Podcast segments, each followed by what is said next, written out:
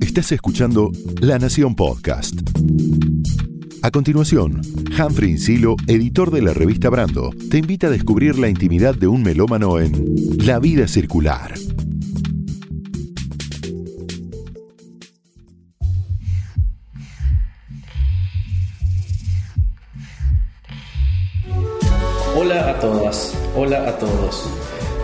Nombre es Humphrey Insilo y en este episodio se sube a la vida circular Mon Laferte, una diva cosmopolatina. Tú me recuerdas a alguien con tu modo de bailar. Ay, que tiene tu mirar. Siento que todo me arde.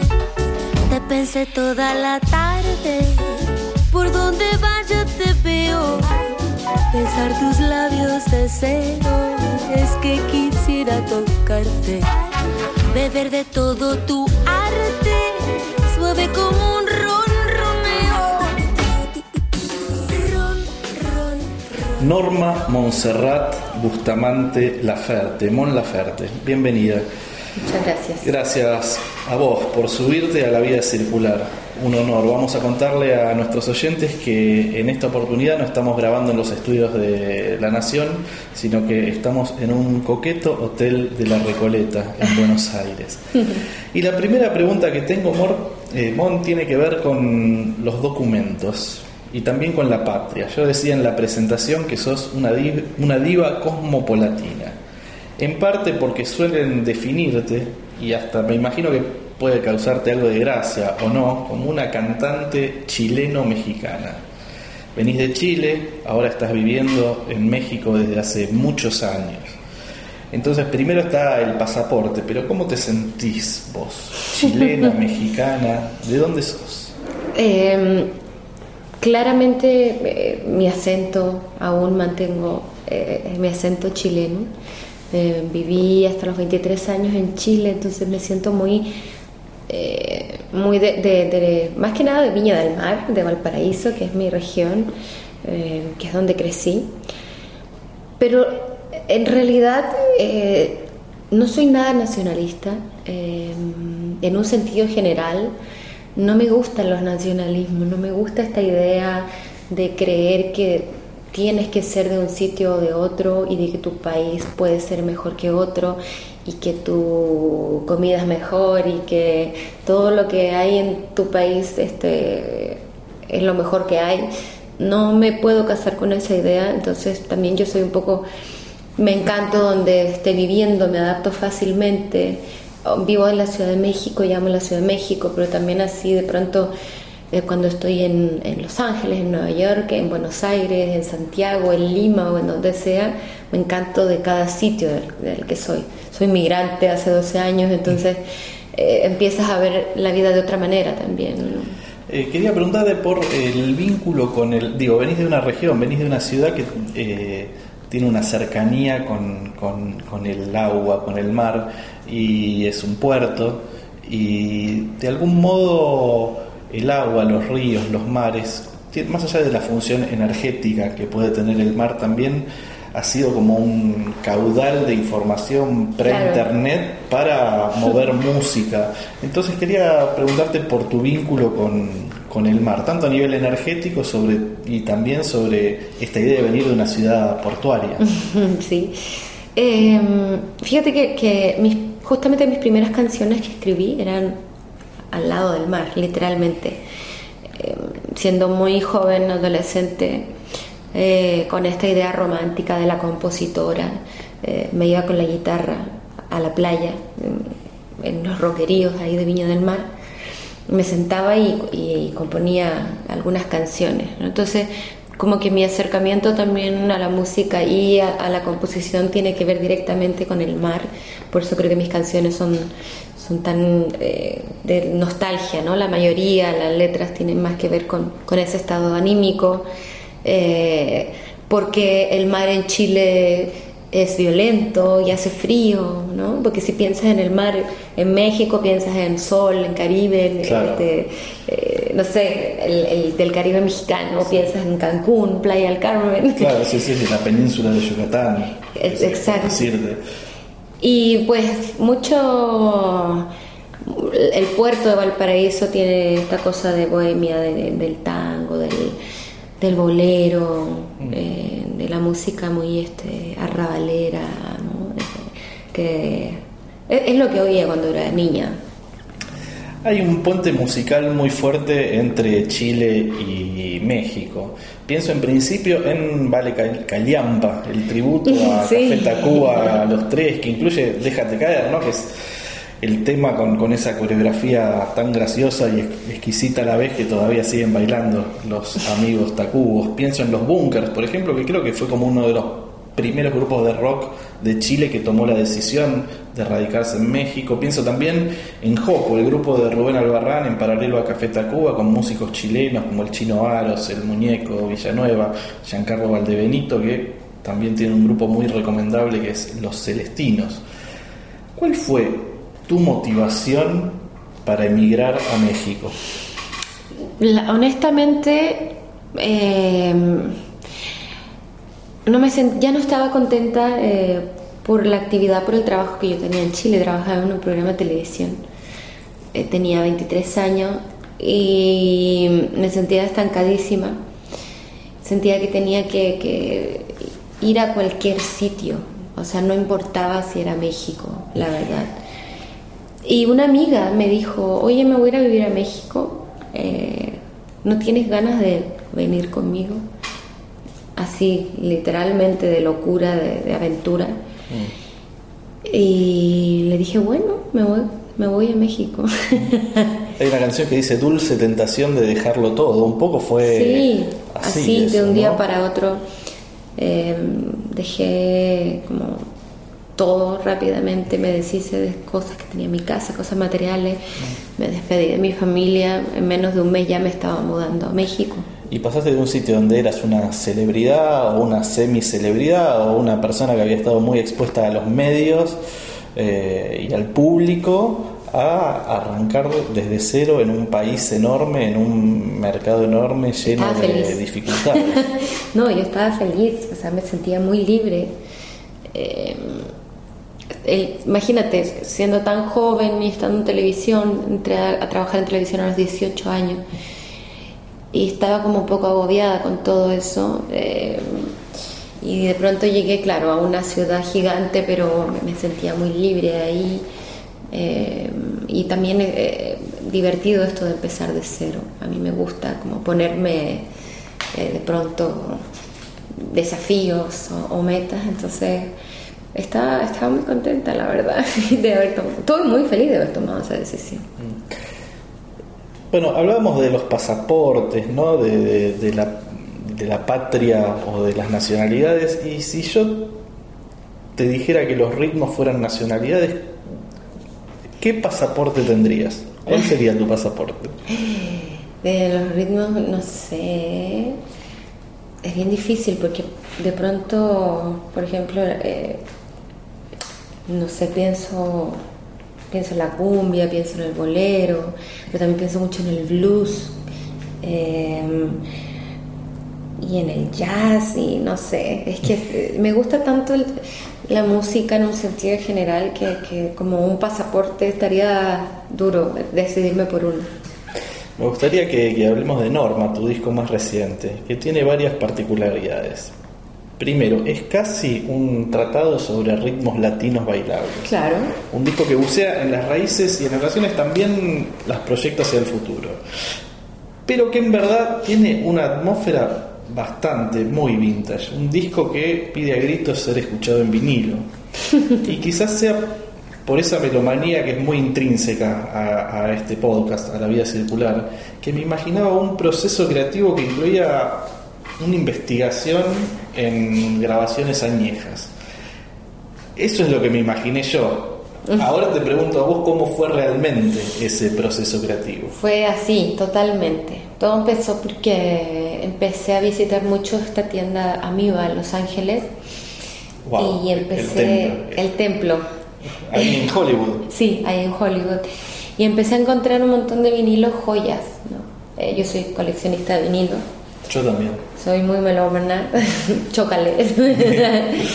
Y entonces empecé a escuchar música increíble, hay, hay muchos vinilos de, música latina, eh, mucha salsa y mambos y cumbias y bueno. Y entonces me empecé a encantar con este tipo de música que no estaba tan familiarizada, sino que sí había oído, eh, pero no, no a profundidad.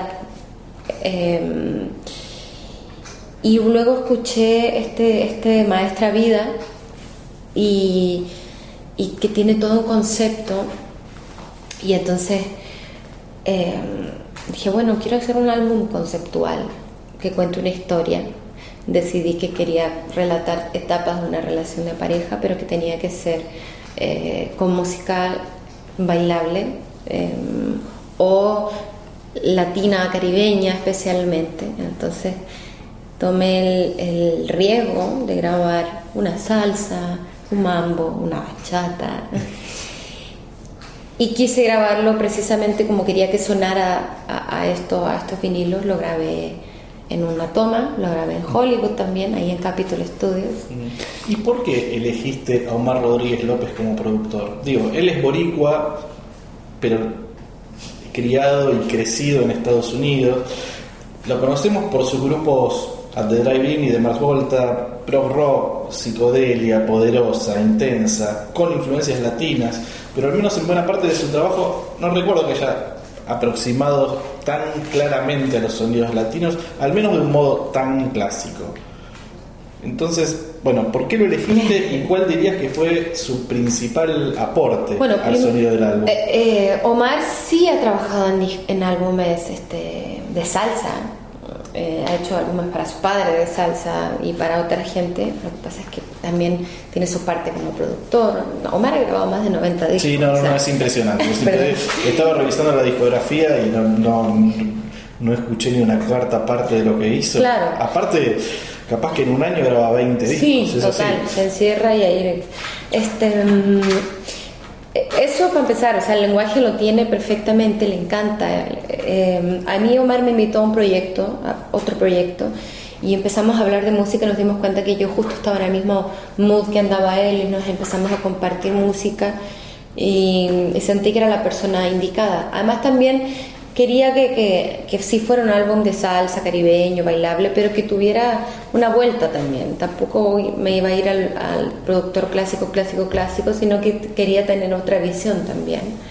Por eso este, invité a Omar y también porque fue el único loco que me aceptó grabar todo en una toma, porque también nadie hoy se atreve a hacer eso y Omar como está igual de loco que yo, me dijo, sí, hagámoslo.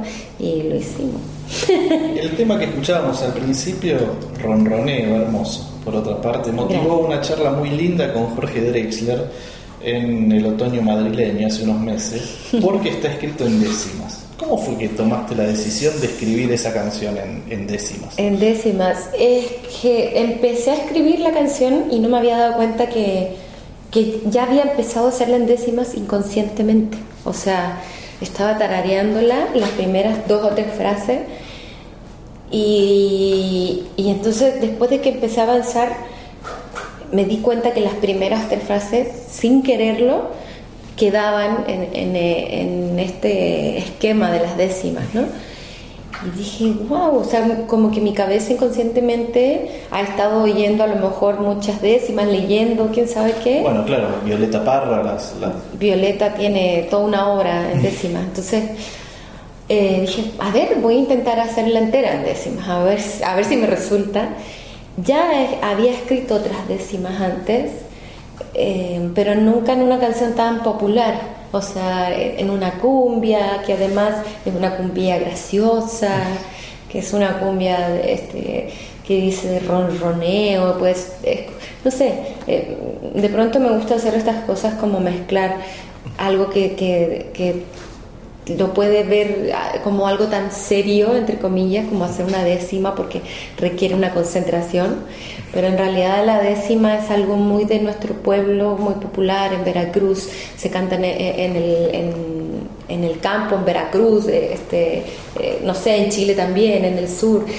Entonces la, la décima es muy popular y por eso la quise poner como en esta cumbia. Bueno, hablábamos de ronroneo, pero yo te invito y invito a nuestros oyentes a escuchar otro de los temas de Norma, este fantástico disco, El Mambo. Me dejaste el corazón roto, me gastaste las siete vidas, derramaste tu terremoto. No soy tu chiquita bonita, no quiero tu agua bendita. No entiendo por qué tanto celo, relájate un poquito, me asfixio, me voy para la calle, me voy para la calle. Yo sé lo que tú tienes, tú tienes celos,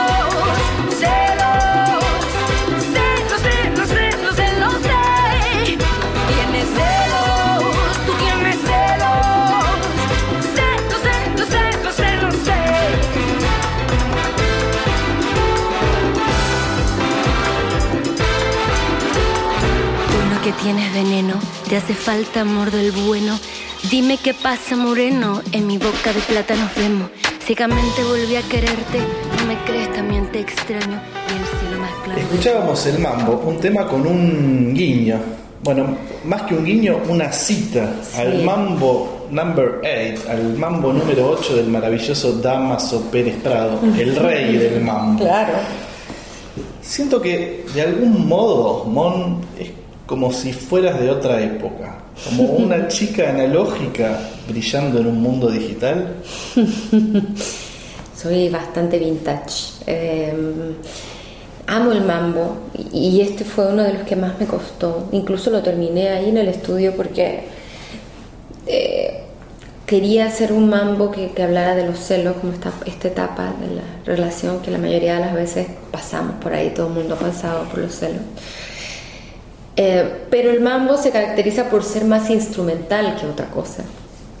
No tiene mucha letra, no, no hay, no hay eh, más que, que le pasa a Lupita, ¿no? Claro. Eh, entonces, era, era complejo, no sabía cómo incorporar todo lo que quería decir, tenía mucha letra suelta. Al final decidí tener esta parte como, como de rap y trap, eh, que, que también improvisé mucho ahí en el estudio. eh, Un poco Lu Vega había hecho eso a principios de los. ¿Qué es lo que habrá sido? ¿A principios de los 2000 o en o en los Ah, 90 es con el. Mambo Number Es 5? cierto. Bueno, él era de New York Soul también y tuvo un éxito muy grande y después, como que pasó medio desapercibido, bueno pero estaba, sí. estaba, estaba bueno. Y de hecho había grabado una versión medio down tempo de, del Mambo Number 5 de su. pero no era un mambo, en realidad, ¿no? No, Lo que él hacía... Pero como que le citaba ahí al, al Mambo Number 5. Porque la canción de él era como montón, tatán, tatán, era una cosa totalmente diferente a lo que es el mambo. Claro. que, este, o sea, el ritmo me refiero. Sí, sí, el ritmo claro. era otro por completo. Y, y fue- esa fue de las que más nos costó grabar, porque eh, es difícil de tocar, es muy difícil de tocar. Y de hecho, ahora eh, con, con mi banda, montar todas las canciones, llevarlo a- al en vivo, eh, las canciones de Norman han sido las más complejas de, de tocar hasta ahora, de- requiere como de, de una dificultad mayor, tanto para los metales, Claro. para, el- para la percusión, para la base. Es difícil. También el piano, o sea, sí, es, es- este es un álbum difícil de, ejecutar. El disco especialmente, pero creo que es algo que se, da en, en buena parte de tu obra, tiene una cuestión bastante melodramática, más allá de que atraviesa muchos este, estados de ánimo.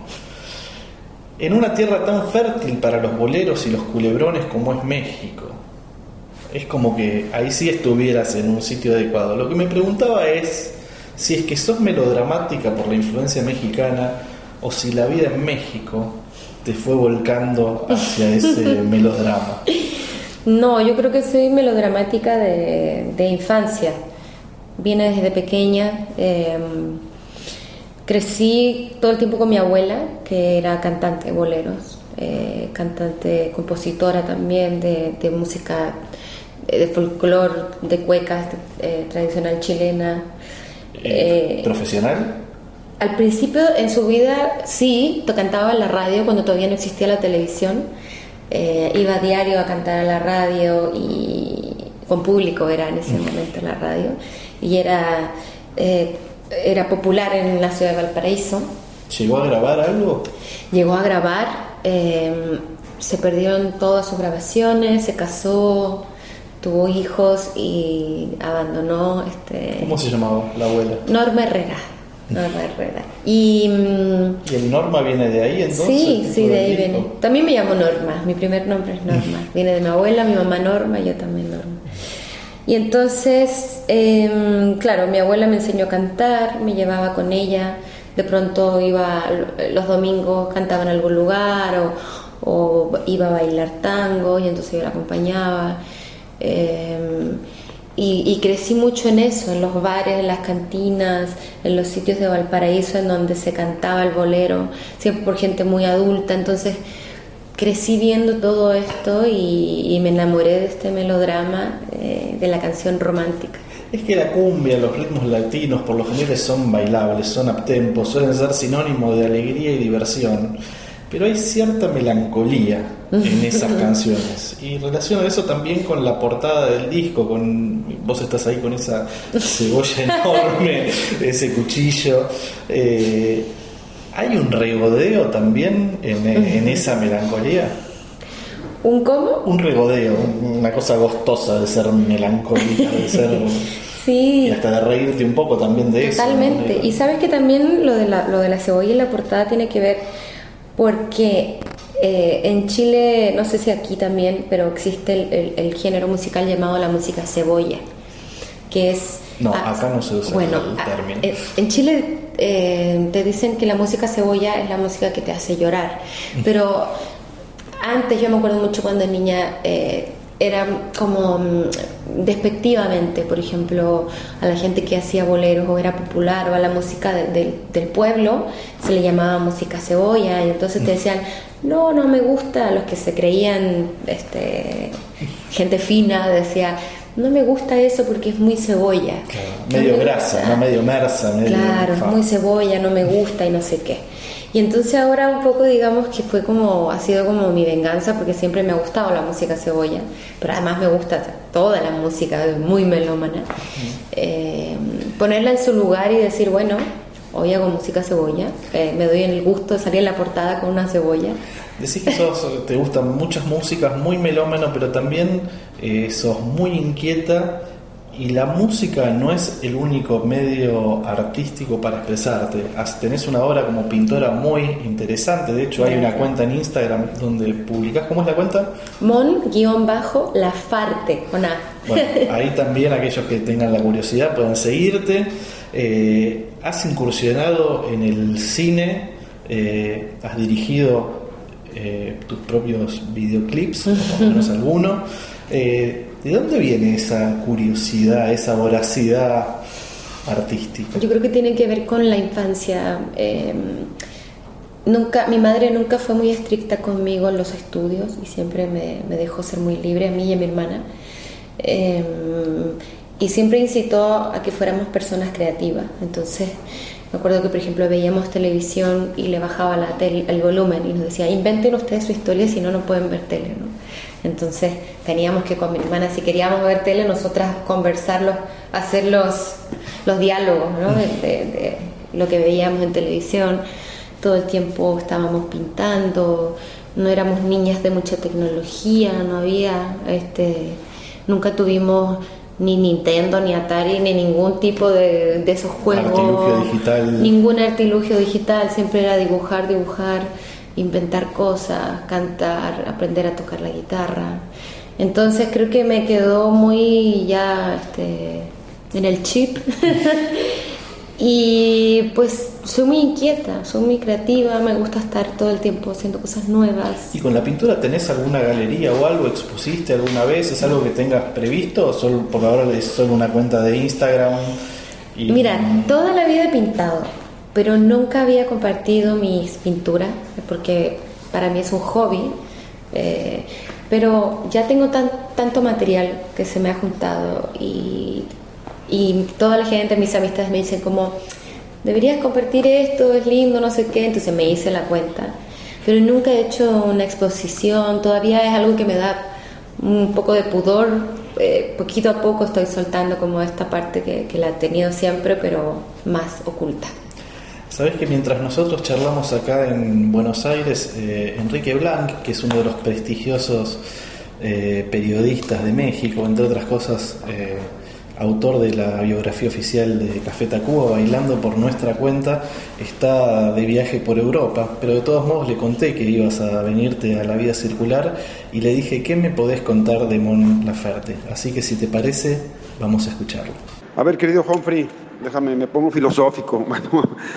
no, bueno, lo, que pienso sobre Mon Laferte es que en, principio me parece que es una, un artista que refleja como muchos eh, elementos de, la cultura y del intercambio cultural que ha tenido México con el resto pues, de Latinoamérica, obviamente en el caso particular de Chile. Es una cantante que, que surge de un momento muy interesante, quizás el, el momento más de, mayor esplendor en lo que tiene que ver con la música pop de Chile en el, en, el cruce de siglos, ¿no? Eh, parte de una generación que le ha dado mucho a la música latinoamericana, donde figuran otros nombres como Jepe, como Javier Amena, como Camila Moreno, como Facuta, eh, entre, entre muchos más los búnkers, etcétera, y que, y, que también, eh, digamos, ejemplifica esa, esa, especie como de intercambio y de búsqueda que los chilenos han tenido con México, que, que, lo podemos ver en otros casos, como el que recién mencioné de los hermanos Durán, por decir algo. Eh, llega a México y ahí tiene un, o sea, ahí, es donde cosecha su éxito, porque también me parece que llega un momento coyuntural interesante en el que la mujer en Latinoamérica se ha convertido quizás en este momento en la que, en la que está eh, reflexionando con mayor profundidad sobre lo que somos los, latinoamericanos. No es solo algo que, que, atañe a México, sino que se reparte a lo largo pues, de Latinoamérica, en Brasil, en Argentina. Eh, los nombres ya, ya los conoces, de, Juana Molina a Marisa Monte, eh, pasando por, por tantas que hay, ¿no? Y en ese sentido, me parece que, que Mon Laferte como condensa un poco todas estas características. A mí me llamaba mucho la atención ese disco, que no recuerdo el nombre ahora, en donde también había como una especie de, de retomar eh, el sonido del bolero, pero llevarlo a una a una eh, versión como mucho más contemporánea. Si te soy franco, no he escuchado lo más reciente de Mon Laferte, pero me parece pues que, que, toda esa serie de, de, características que, que, conforman su personalidad es que la han llevado al éxito, ¿no? Más allá de su carisma, más allá de su talento. Bueno, le escuchábamos a, a Enrique y yo Pienso que en todo ese devenir tuyo como artista hiciste tu propio camino independiente, pero ahora sos parte de la industria, ahora desde hace varios años. Y eh, me gustaría que, me cuentes cómo es esa, esa construcción, ¿no? de pasar a ser un artista independiente a estar dentro de, de esa estructura y lidiar con un montón de de situaciones a nivel mundial muy importante. Pienso en los, premios Grammy y, la infinidad cantidad de eventos de ese tipo que... ¿Sabes qué? Me pasa que, claro, efectivamente estoy dentro de una industria de la música, pero no me siento dentro de una industria. O sea, yo me sigo sintiendo exactamente igual que hace unos años atrás, eh, cuando era artista independiente y grababa mis discos eh, mi casa y a mi manera. Digamos que un poco ahora sigo haciendo casi que lo mismo, eh, sigo grabando con mi gente cercana. Em, a veces creo que hasta incluso me quedan mejor las maquetas más artesanales que llevándolas a un super estudio y hace poco grabé algo y dejé las guitarras y las voces que grabé de la maqueta porque me gustaron mucho más. Entonces no, no, no siento que hay como una gran diferencia, pero a lo mejor tiene que ver también por el tipo de música que yo hago.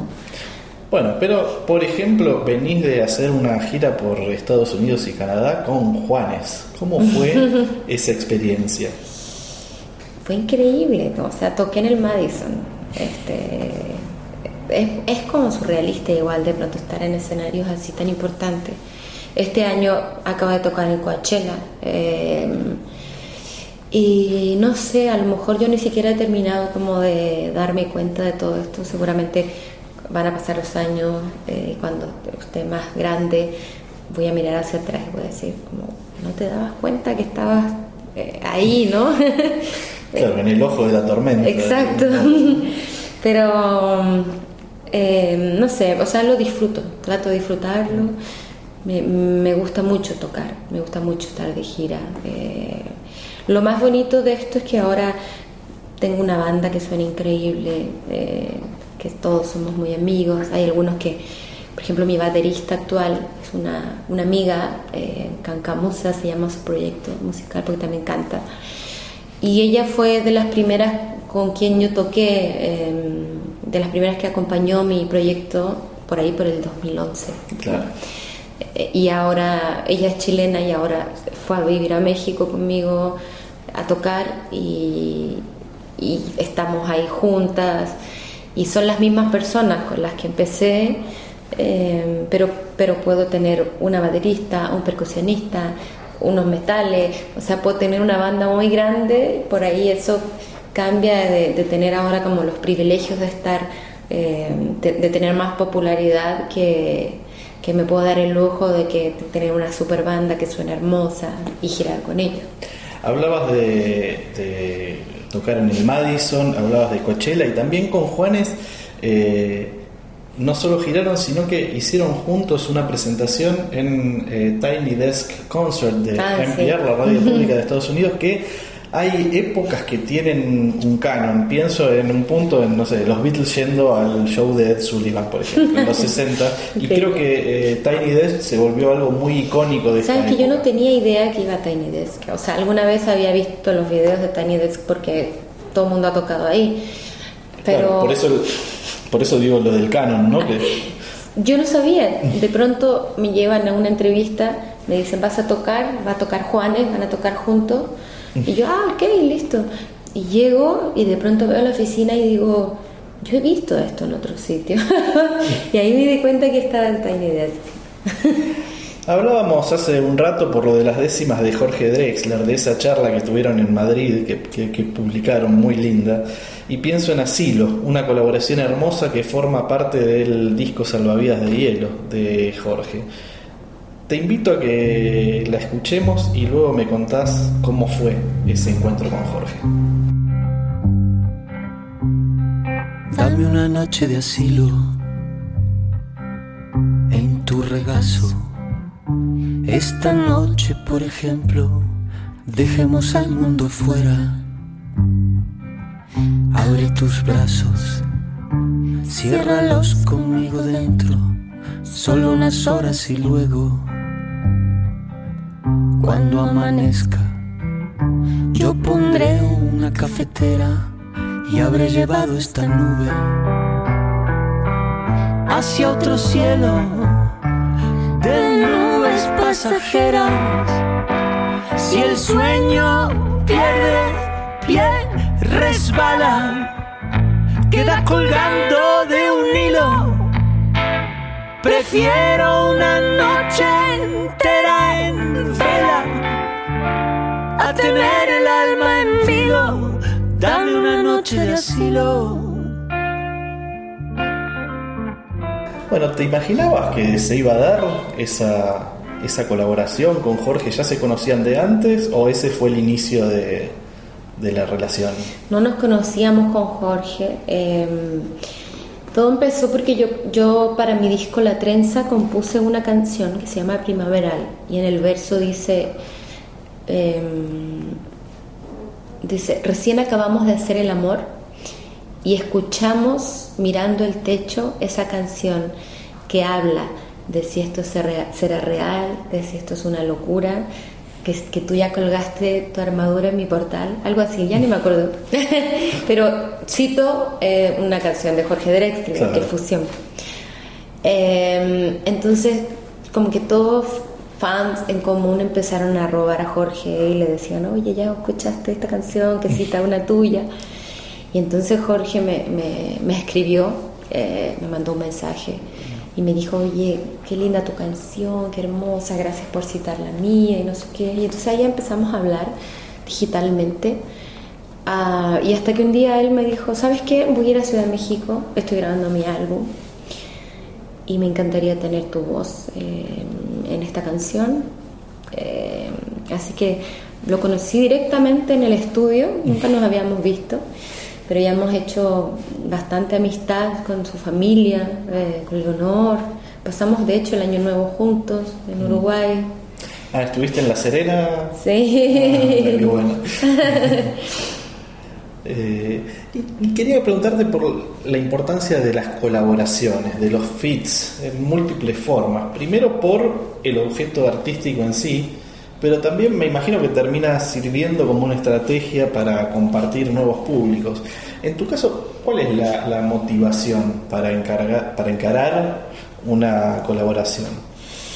Mira, todas las colaboraciones son diferentes. O sea, por ejemplo, no sé, Em, tengo una colaboración con Enrique Bumburi, em, que me acerqué a él porque él puso una reseña acerca de mi álbum, de mi disco volumen 1, diciendo cosas muy bonitas. Y a partir de esa reseña me sentí muy halagada y empecé a escuchar más a Enrique. y empecé a darme cuenta que tenía como un repertorio mexicano muy interesante, eh, que yo no, no conocía. Y, y entonces les quise escribir para agradecerle la reseña y me pareció que nuestras voces quedaban como perfectas por el tipo de canción melodramática y todo y que además era una gran oportunidad para mí en ese momento para que más personas me escucharan. Entonces creo que tiene que ver un poco con las dos cosas. Em, tampoco hago colaboraciones sencillamente por por la necesidad de tener un sitio popular como, eh, no sé, para que más gente te escuche solo por ese motivo, ¿no? Claro, siempre hay una cuestión artística, una Tiene que haber una afinidad artística total, pero por ahí no todo el mundo es así, pero para mí sí tiene que haber una afinidad artística definitivamente. Bueno, y hablabas, vos hablabas de Bumburi, pero también has hecho mucho, bueno, has hecho la colaboración con, con, Juanes desde ya, con Manuel Aguilar, en el, disco, en el último disco también eh, cantó y compusieron, de hecho, eh, con, David, con, el David Aguilar. Eh, también con situaciones que me imagino que te las pones a pensar y deben ser casi como, eh, no sé, oníricas, ¿no? Estar con Plácido Domingo, por ejemplo, o grabar con Gwen Stefani una canción navideña. No, sí, yo amo a Gwen. la amo mal. Por ejemplo, yo en este caso odio las canciones navideñas, nunca me han gustado. O sea, encuentro desastre las canciones navideñas. Soy un Grinch y no me gusta la Navidad. Eh, pero eh, amo a Gwen, eh, yo crecí escuchando a No Doubt y también su carrera en solitario, me parece que tiene una voz increíble, con una personalidad y, me marcó muchísimo, entonces cuando me dicen, oye, este, quieren que cantes con Gwen una canción navideña, no pude decir que no, ¿sabes? Aunque, o sea, de repente hay cosas que ok, odio las canciones navideñas, pero es Gwen Stefani, la amo. claro, es, como la frase de Groucho Marx, estos son mis principios, pero si quieren tengo otro. En este caso aparece la oferta de Gwen y vamos para adelante. Claro, la, la admiro demasiado, poder acercarme a ella y, estar, eh, aprender un poco de su forma de trabajar, escucharla cantar. Eh, no, no podía perder la oportunidad, ¿no? Y bueno, lo de Plácido Domingo también, o sea, tampoco, no voy a mentir, no soy una super fan, una super seguidora, pero es Plácido Domingo y luego cuando eh, lo, lo, vi cantar, o sea, creo que ha sido uno de los momentos más impresionantes para mí, escucharlo cantar. Eh, es ¿qué voy a decir? O sea, es de súper cantante, nunca había tenido una experiencia así con alguien. Hablando de colaboraciones, también hicieron una colaboración muy linda con la Santa Cecilia y le conté a la Marisol que venías a la vía circular y ella me mandó, nos mandó este mensaje. Hola, mi nombre es la Marisol y soy la cantante de la Santa Cecilia. Me gustaría compartirles un poco sobre nuestra experiencia de cantar y de compartir con la gran Mon Laferte. A Mon Laferte la invitamos a, participar en nuestro disco Amar y Vivir, que es un disco de, música tradicional y en ese disco queríamos interpretar una canción de Café Tacuba que se llama La Ingrata. No conocíamos a Mon Laferte antes de esto.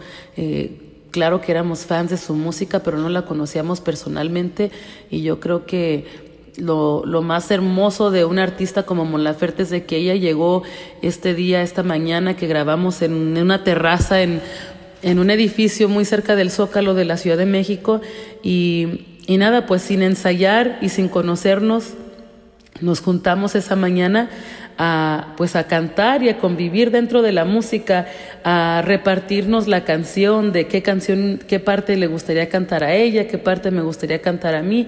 Y fue una, una experiencia muy, muy placentera y que, y que pues me llenó como de mucha más admiración, ¿no? De, de, del artista Mon Laferte, porque pues tan, tan sencilla y tan hermosa, pero tan tan chingona ella, ¿no? En su manera de, cantar y de interpretar. Este, me da muchísimo gusto haber, haber compartido con ella y con, con, el grupo que haya participado con nosotros y, pues me da muchísimo gusto todo, todo, lo, todo lo bonito que, que, ha cosechado Mon Laferte porque creo que es una gran, gran canta, cantautora y gran, gran artista me encantan sus canciones, la letra, la melodía de sus canciones y su voz me hace sentir. Y para mí como cantante yo siento que eso es como de lo más importante, no es como lo que puedas hacer con tu voz, ¿no? Si puedes hacer, no sé, muchas, muchas cosas con tu voz, muchos adornos, para mí lo más importante es lo que, lo que te hace sentir esa voz. Y para mí Mon Laferte me, me enamora, me, me acompaña en mi dolor, este, me alegra y, y, y pues es un artista que que admiraba antes de, que me gustaba su música antes de conocerla, pero después de conocerla, de compartir con ella, este, no sé, nos quedamos enamorados de Mon Laferte y, y pues nada, le mandamos un, un, abrazo de aquí de parte de, de la Santa Cecilia y, y pues esperamos que que se nos vuelva a conceder un espacio, un momento para compartir de nuevo en la música.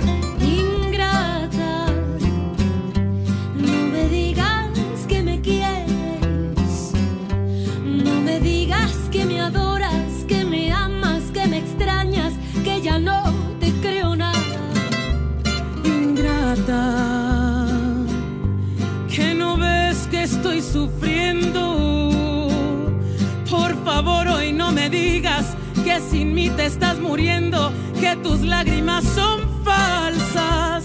Ingrata, no me digas que me adoras. Se te nota que en tus labios ya no hay nada que tú puedas ofrecer a esta boca. Por eso ahora yo sé que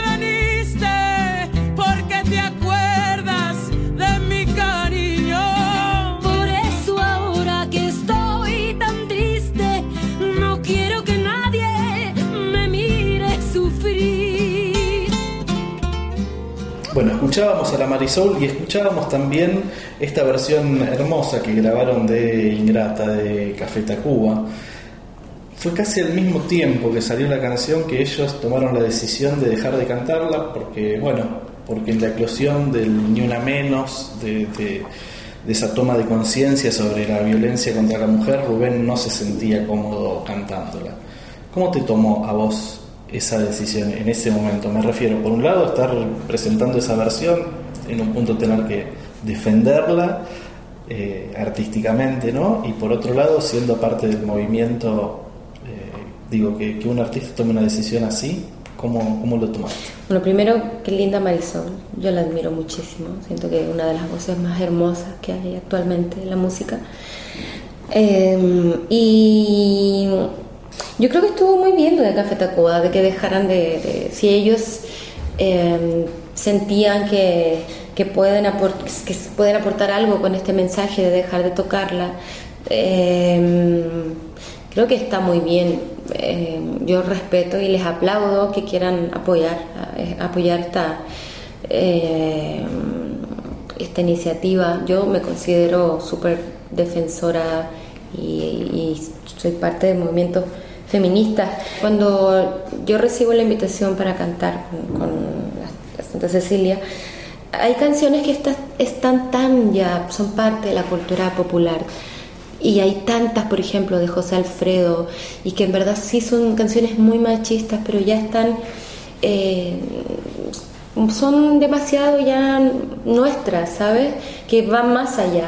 Eh, las cantas igual, está el rey que es súper machista, pero bueno, ya eh, son canciones que ya existen, que se escribieron en años anteriores. Por ahí si Café Tacuba viene hoy y lanza una canción en donde dice, bueno, te voy a pegar un par de balazos para que te muera, ok, eh, estamos mal, ¿no? Es muy distinto porque hubiera estado muy fuera de sintonía de época, ¿no? Porque también eh, a comienzos de, los 90 o, no era un tema que, del que se hablaba porque no éramos conscientes, ni yo, ni tú, ni, ninguno de nosotros. Apenas estamos despertando.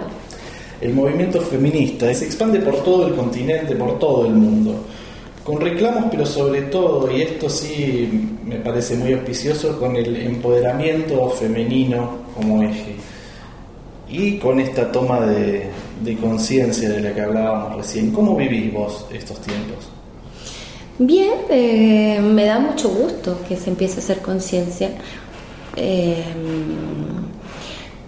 igual siento que, estamos eh, lento, sobre todo el otro día hablaba con, alguien acerca de que me decía, a mí me encantaría que dejáramos de, pensar, porque yo le hablaba sobre la participación de las mujeres en festivales, ¿no? Que siempre es menor yo a veces soy la única mujer en un festival tocando, sobre todo en México.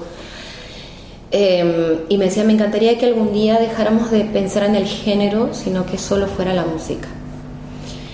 Y a mí también me encantaría que como sociedad avanzáramos hacia eso, hablando solo en cosas que a lo mejor pueden parecer muy banales como mujeres en la música.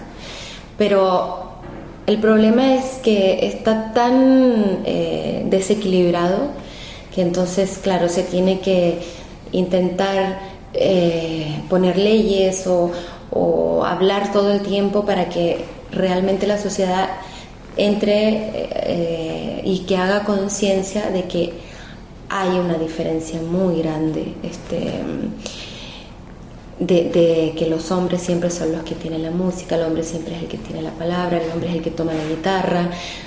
Eh, por ejemplo, en La Serena con Jorge, eh, yo agarraba la guitarra, yo cantaba, yo sacaba mis décimas en un ambiente de amistad, pero que, que en todo tipo de música, entre el artista más increíble que te puedas imaginar, entre cantautores, entre rock, porque de pronto le echa mucha la culpa al trap y al reggaetón y la verdad es que toda la música históricamente ha sido igual de machista. Entonces, bueno, estamos cambiando poquito a poco, pero por lo menos siento que ahora se hace conciencia y se habla acerca del tema. En la Argentina puntualmente, de hecho, se está impulsando una movida, es una ley de cupo femenino en los festivales de música. Del 30%. ¿Estás al tanto de la movida, del reclamo, de la iniciativa? claro. Por eso que te decía, o sea, a mí me parece que, está bien, pero, o sea, de hecho, no está bien, porque no deberíamos eh, tener que pedir un 30%, porque debería ser una cosa natural ¿no? Pero, por ejemplo, ¿por qué no es natural? No es porque no existan mujeres tocando. Lo que pasa es que, eh, no sé, pienso en mi niña tocando la guitarra y cantando. Y, y, hombres diciéndome, pero tú tocas eres mujer. Y luego comentarios de, no, no toca también porque es mujer.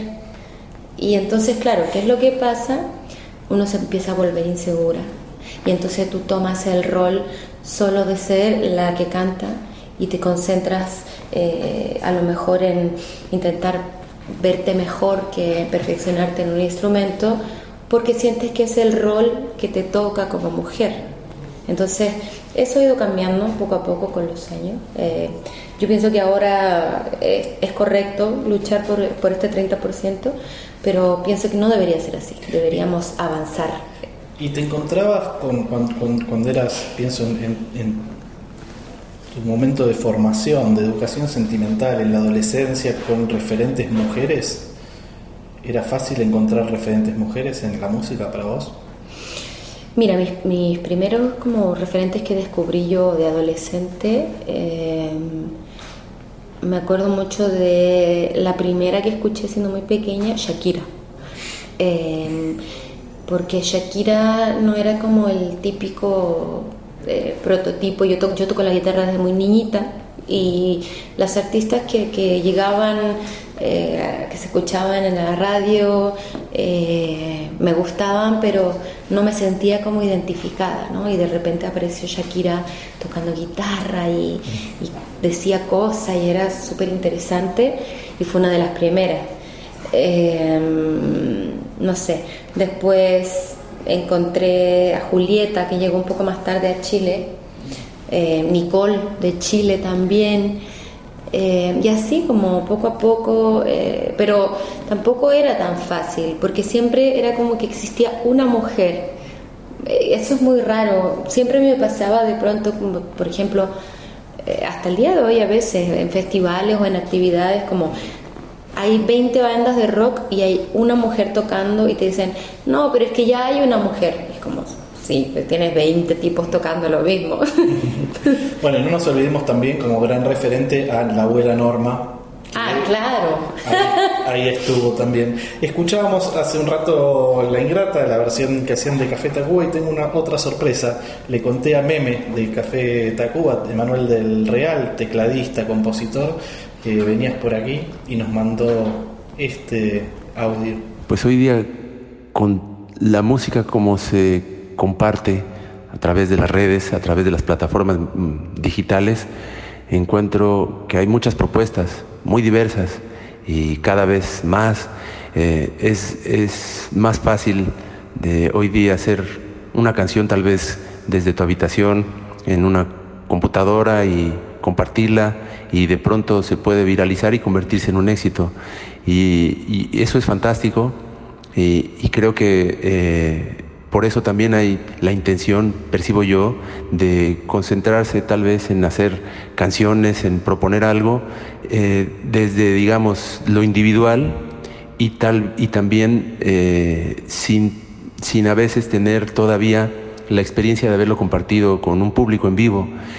Eh, entonces encuentro que también es más difícil este, descubrir este, artistas o propuestas que vengan desde la calle, donde en un principio comienzan tocando frente a un público pequeño eh, y conectando y eso te va retroalimentando y, vas gestando tu creación a partir de eso.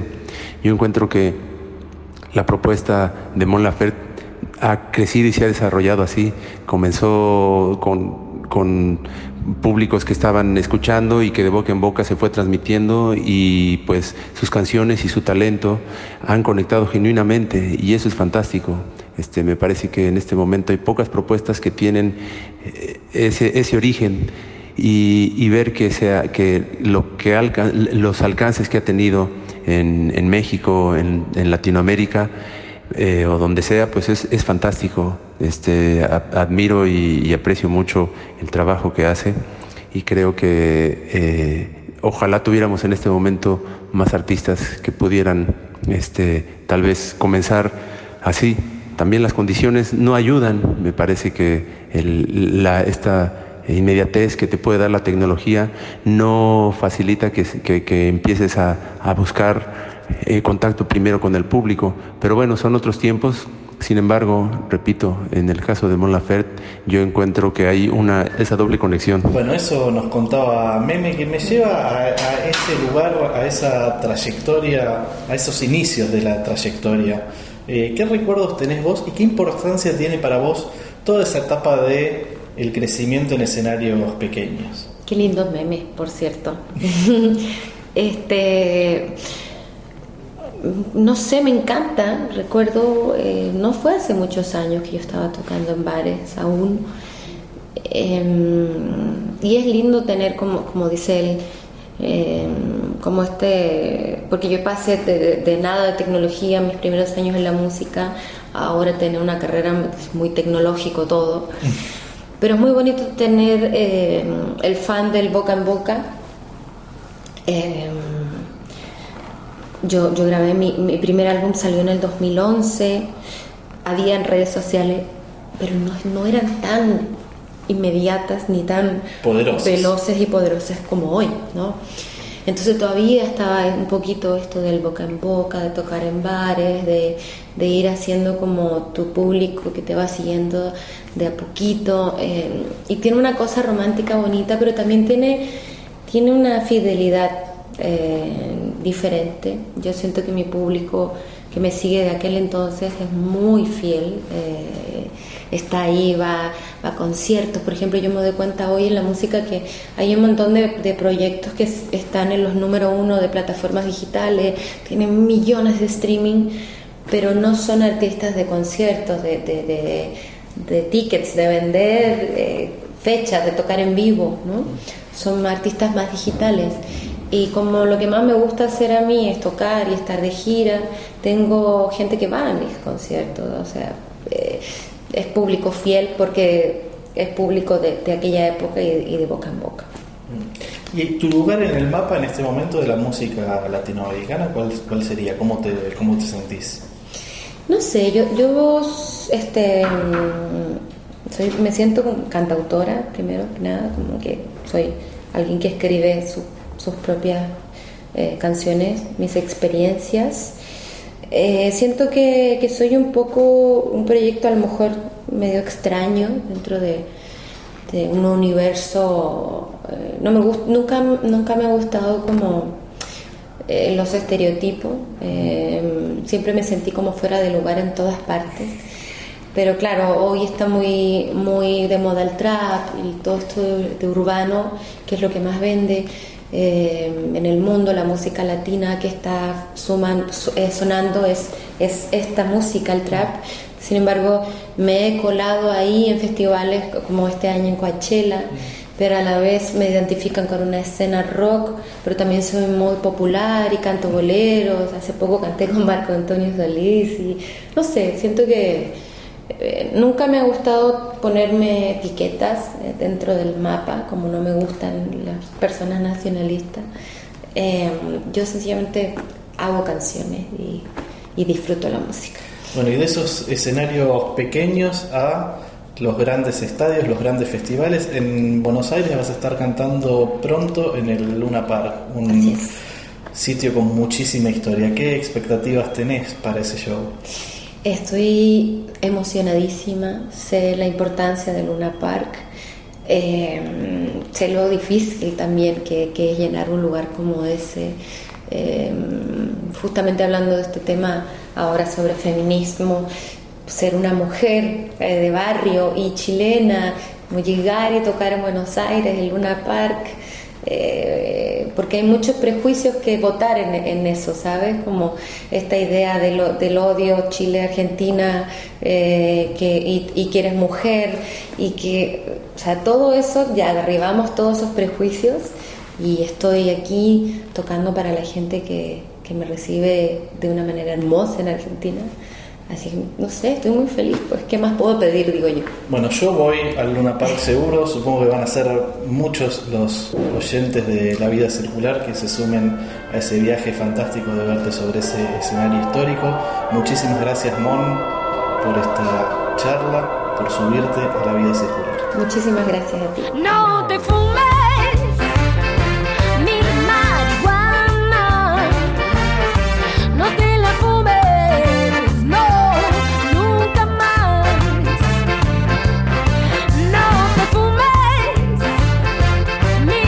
Esto fue La Vida Circular. Estamos en Instagram, nos pueden seguir en La Vida Circular Podcast. Allí compartiremos también una lista de Spotify que complementa este episodio dedicado a Moni Laferte, una diva analógica y cosmopolatina en digitales. Quería reflexionar, concentrarme en mí.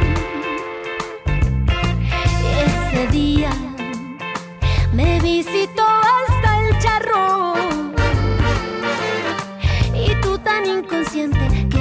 todo lo que te di.